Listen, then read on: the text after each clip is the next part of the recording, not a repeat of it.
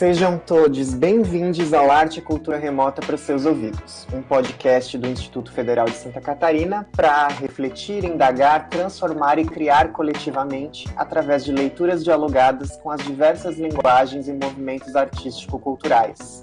Esse podcast é um produto de extensão do projeto Nas Entrelinhas, o direito à literatura escrita por mulheres em presídios femininos, que tem como objetivo promover reflexões sobre gênero e sociedade a partir da leitura de livros de autoria feminina.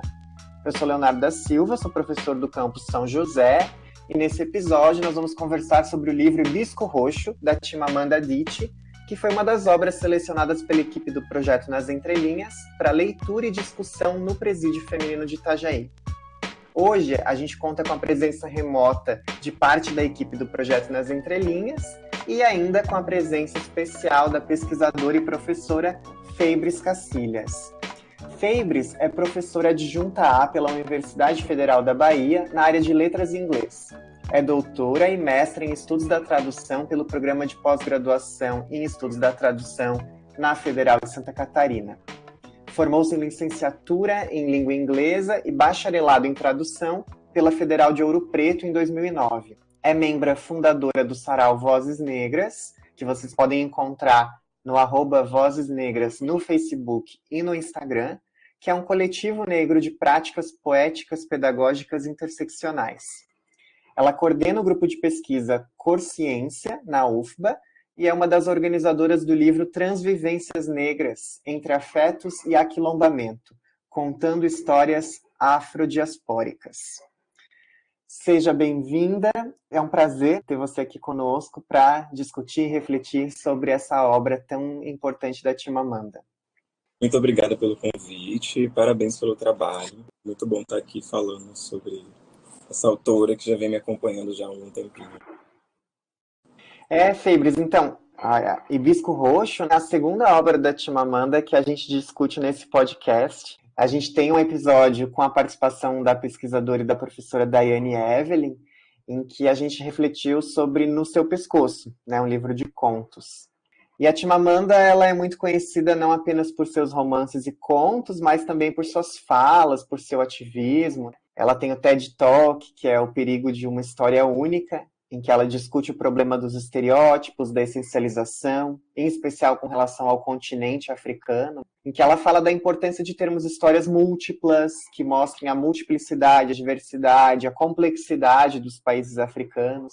E esses vídeos dela na internet têm milhares de visualizações. A Dit também fala sobre a importância de todos sermos feministas, já que a igualdade, a igualdade de gênero deve ser uma luta de todos, né? Então, a Timamanda, para mim, ela é uma autora que consegue trazer narrativas bastante localizadas. No caso do Hibisco Roxo, a gente tem uma história no contexto da Nigéria. Lá no seu pescoço são narrativas sobre a diáspora africana nigeriana nos Estados Unidos. Mas, ao mesmo tempo, elas são narrativas que dialogam com questões que vão além desses contextos localizados, né? Eu acho que ela tem muito a dizer para o contexto brasileiro também.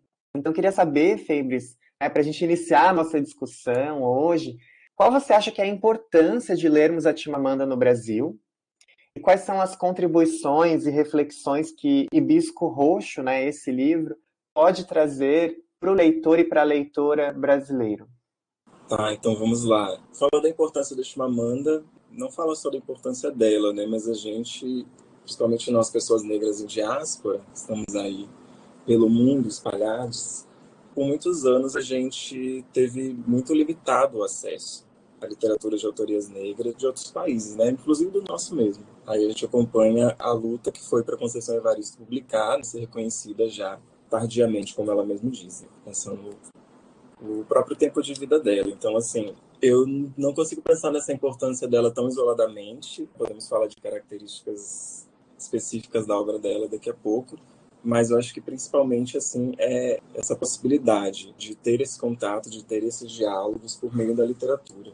Quando ela começa a ser publicada, a gente não tinha esse boom editorial de livros de autoria negra traduzidas no Brasil, né? Ela acaba sendo um fenômeno literário e eu acho que é isso assim. Eu vejo começo a estudar a obra dela no mestrado, mas já antes Na graduação eu estudava o Chinua Achebe, também, nigeriano, também, Ibo, o mundo se despedaça. Então, era esse contato que, que normalmente eu não tinha nem buscava. A gente vai lendo os livros na universidade, que muitas vezes não são de autoria negra. Então, especificamente a obra dela vai se destacar muito por essas duas falas. Eu vejo que quando eu comecei a estudar Chimamanda, eu sempre perguntava quantas pessoas conheciam quando eu apresentava um trabalho e tal.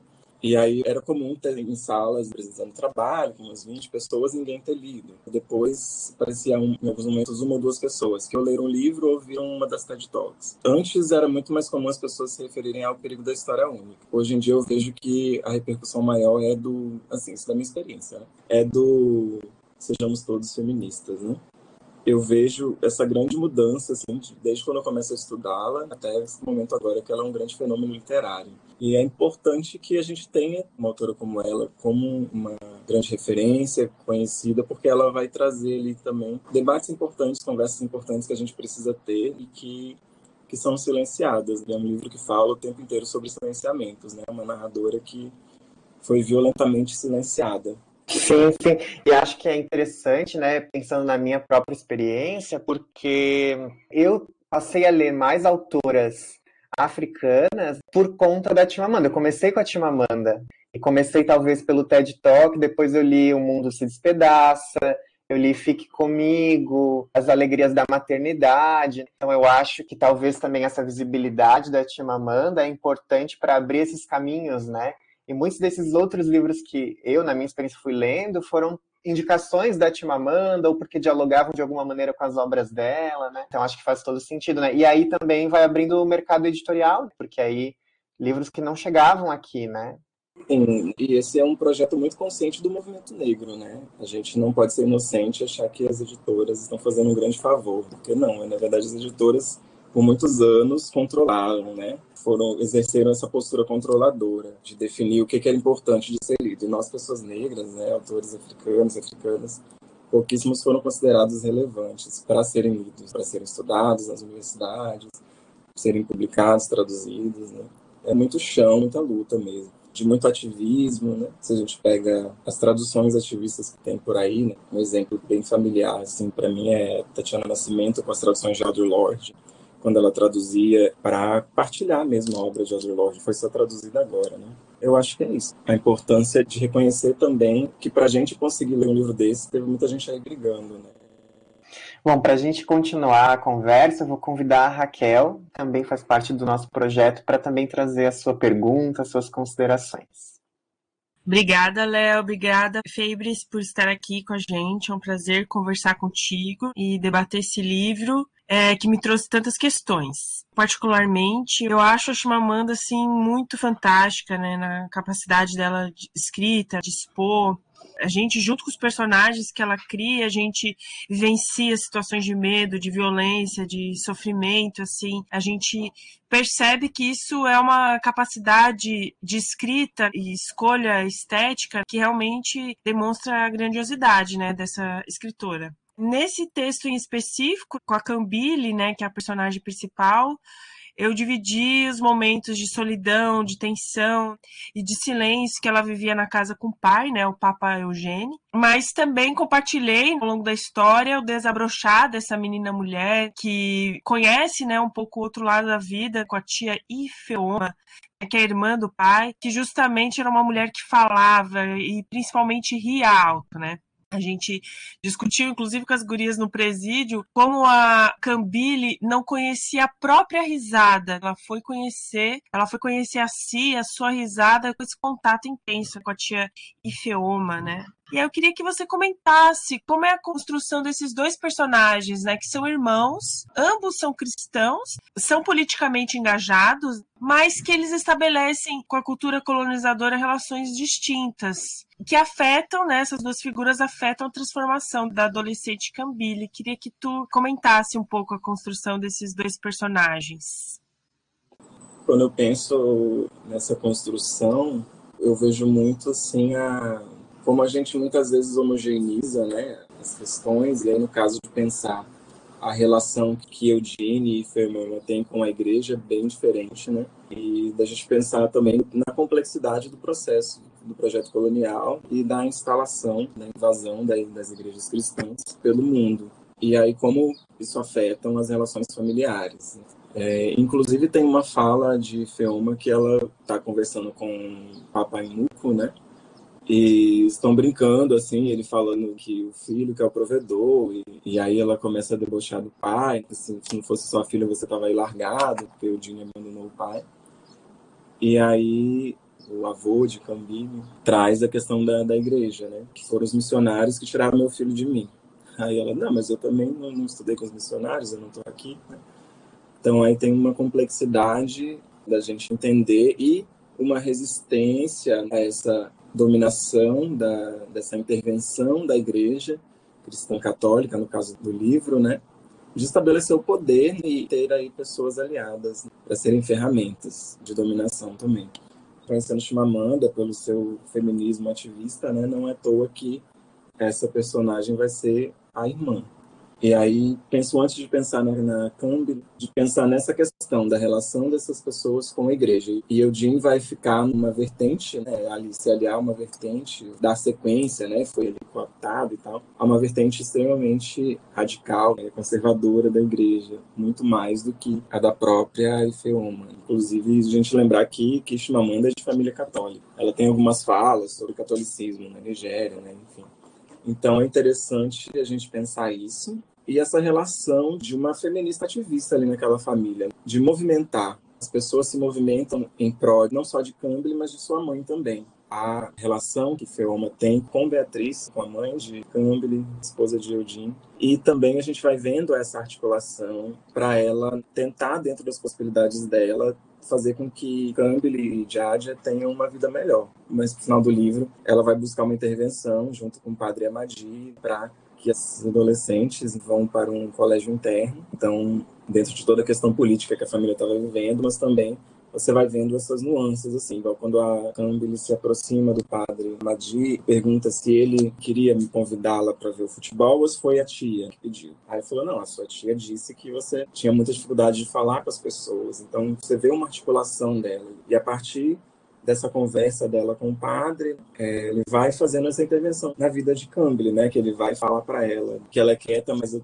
tenho certeza que, né? Ela tá pensando muitas coisas interessantes, que tudo que ela tá pensando ele quer ouvir. Então essa movimentação ali vai partir, enquanto o Eugene ele vai ter o controle total sobre essa família. E eu gostei muito que você traz essa questão da personagem dessa tia, que é muito o que a colonização faz com a gente, né? Dessa castração. Ah, falar alto não pode. Vai ali atacar questões até mesmo culturais, né? É um silenciamento ali atribuindo características de falar alto, gesticulações, como características demoníacas.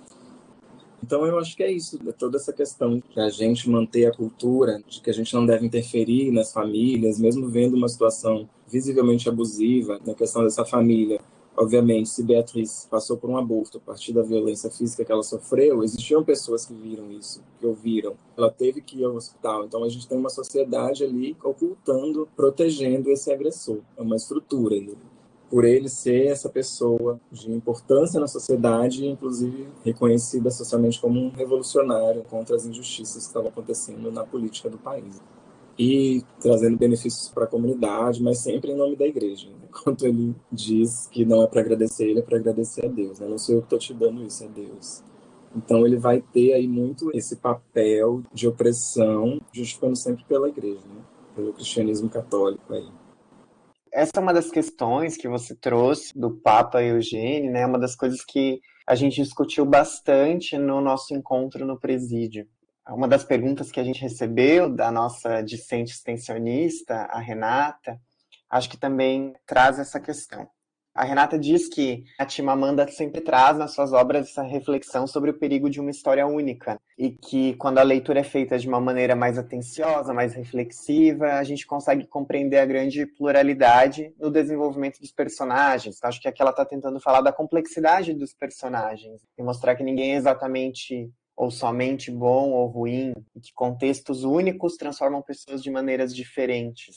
E aí ela faz essa pergunta, né, sobre como você analisaria o desenvolvimento do Papa Eugênio, né, e a influência dele na história, considerando isso. E eu acho que ela traz essa pergunta para gente, né, a Renata, porque tem essa dualidade, porque por um lado, a Raquel também mencionou isso, o Papa Eugênio, ele é admirado pela comunidade, ele é bem visto por todos, né? Assim, ele tem essa admiração, uma preocupação, ele é um líder ali social, mas ao mesmo tempo, como vocês já contaram também, ele é violento, opressivo com os filhos, com a mulher. Então essa relação dele na família é de um opressor. Então, como é que você vê esse desenvolvimento desse personagem, né, do Papa Eugênio na história? E se você concorda também que os personagens da Timamanda são complexos e trazem essa noção de que ninguém é somente bom ou ruim, mas que há é mais complexo do que isso, né?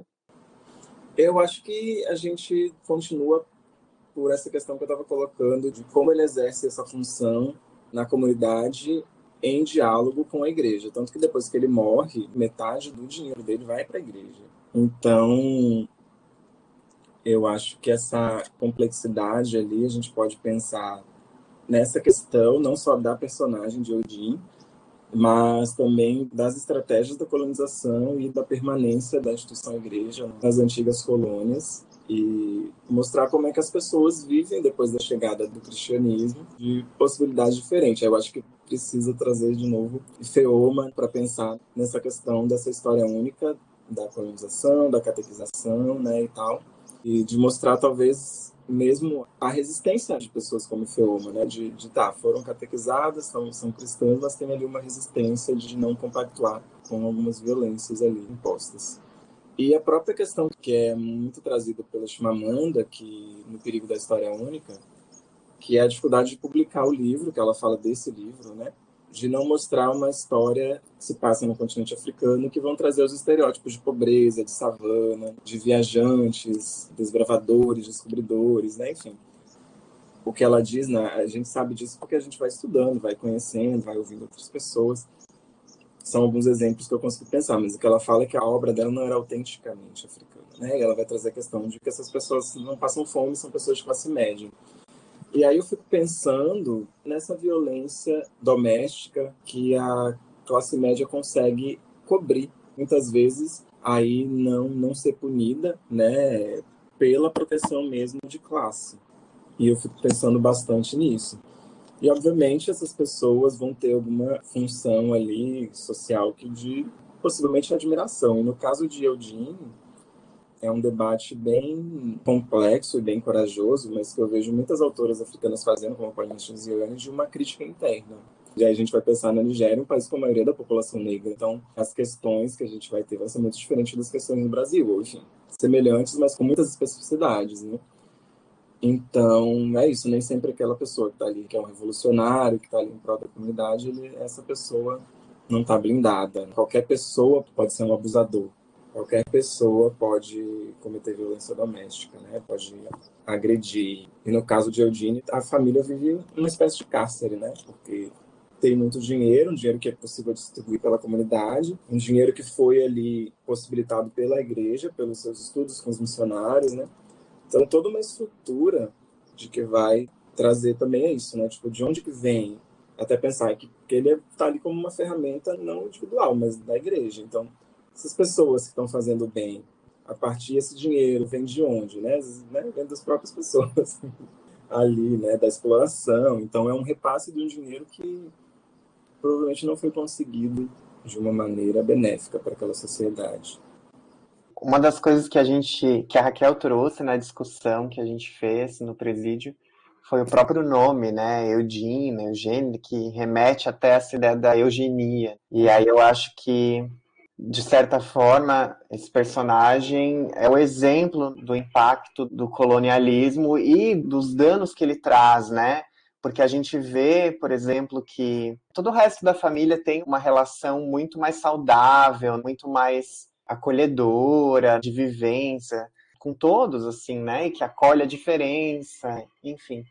E aí, esse personagem, claro, né? De novo, a gente não tá aqui para dizer que ele é ruim, mas sim que ele representa toda essa questão estrutural, colonialista, do patriarcado, da violência doméstica, né? E aí encontra justificativa nesse discurso, nessa interpretação de um discurso da Igreja Católica, da coisa da submissão e tudo mais. E a gente discutiu um pouco até sobre o nome dele, né? Assim, foi um personagem que, que eu acho que intriga muito os leitores, assim, né? Mas como que essa pessoa não trata bem os filhos? Como que essa pessoa é tão violenta? Enfim. E aí eu acho que isso mostra o quão violento é o colonialismo, né? Também. Como você falou, mesmo numa família de classe média, mesmo numa família que tem acesso à educação, enfim, que não tem fome, né? É, e tem acesso à educação formal de escolas do projeto colonial, porque tem Papa Eunuco que tem a sua sabedoria, né? E é muito forte a questão da língua, de obrigar a família a falar sempre inglês em público para demonstrar dentro de uma igreja que tinha pouquíssimos momentos que as pessoas podiam falar hino, né? E a gente sabe das escolas, projeto colonial de impedir, de punir com agressão física, inclusive violência física, se falem as línguas. Então tudo isso ele traz dentro dessa estrutura familiar essa questão macro e que ele sofre também, né, com os missionários e, enfim, aí eu precisaria da psicologia para falar de como ele lida com esses traumas, eu não vou me arriscar, mas ele é uma pessoa que também tem bastante traumas, né, certamente não foram tratados porque ele ia resolver tudo na igreja. Obviamente, aquela igreja que ele só alimentava, né, justificava. Tudo que ele passou foi legítimo. Então, ele não passa por esse processo de questionar a violência que ele, que ele sofre e tem essa narrativa de ele vai ser mil vezes mais violento com a sua família. Né? Aí é interessante essa relação com a eugenia mesmo, porque ele vai trazendo sempre elogiando as pessoas brancas. Fazer isso é bom igual aos brancos, fazer isso ele traz várias vezes. Uhum. Bom, a nossa conversa está muito boa, mas estamos chegando ao final. Então, como vocês sabem, o Hibisco Roxo foi uma das obras escolhidas para leitura e discussão do nosso projeto no Presídio Feminino de Itajaí. Então, Febres, você gostaria de deixar alguma mensagem para as mulheres que leram Timamanda? Fique à vontade para fazer suas considerações finais. Fico contente de estar dialogando com vocês. Eu acho que o que fica na minha mente bem forte lendo esse livro, que é um livro que vai ser narrado por uma pessoa que tem pouquíssimos momentos que ela pode se expressar, né? E de como ela é é calada, é silenciada e a todo tempo está pensando o que ela pode falar, o que, que ela deveria falar para agradar o pai, mesmo na ausência dele, mesmo após a morte dele. Então, acho que o recado é que a gente, nessa leitura, consiga acolher esses silêncios que fizeram parte das nossas vidas e, e que a gente encontre as nossas vozes e que a partir dessas leituras, desses encontros, dessas conversas, a gente consiga romper com esses silenciamentos. Super importante. E essa é a nossa ideia, né? O, a ideia do projeto também que a leitura e que a literatura seja também um instrumento de empoderamento, de reflexão, né? E acho que a Timamanda traz grandes contribuições aí para a gente pensar a sociedade, o mundo e o nosso lugar né, nesse contexto todo. Então, Febres, mais uma vez, muito obrigado pela sua participação, foi um prazer. E convido a todos os ouvintes para ficarem por dentro das publicações e das produções do IFSC. Acompanhem as redes sociais, Instagram, Facebook. E, se preferir, vocês podem criar um alerta para receber notificações de conteúdo novo. Para escutar os próximos episódios e os episódios anteriores desse podcast Arte e Cultura Remota para os seus ouvidos, basta seguir o IFSC nas principais plataformas digitais. Essa foi mais uma iniciativa do projeto de extensão Nas Entrelinhas. A apresentação deste episódio foi minha, de Leonardo da Silva, e a produção é de Gustavo Guimarães de Araújo. Foi uma satisfação pensar arte e cultura com vocês. Cuidem-se e até um próximo episódio.